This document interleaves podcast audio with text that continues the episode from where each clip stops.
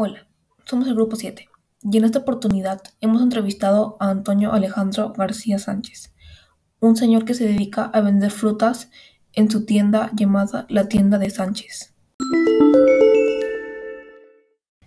¿Qué significa para ti ser emprendedor?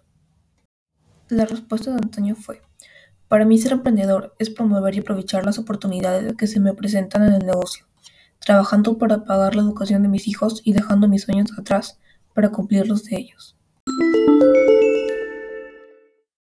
¿Cómo te afectó la pandemia?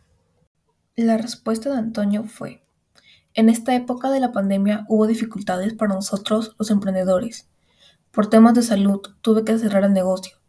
Gracias a Dios mi familia estuvo a salvo y ya puedo trabajar y sacar mi familia por delante.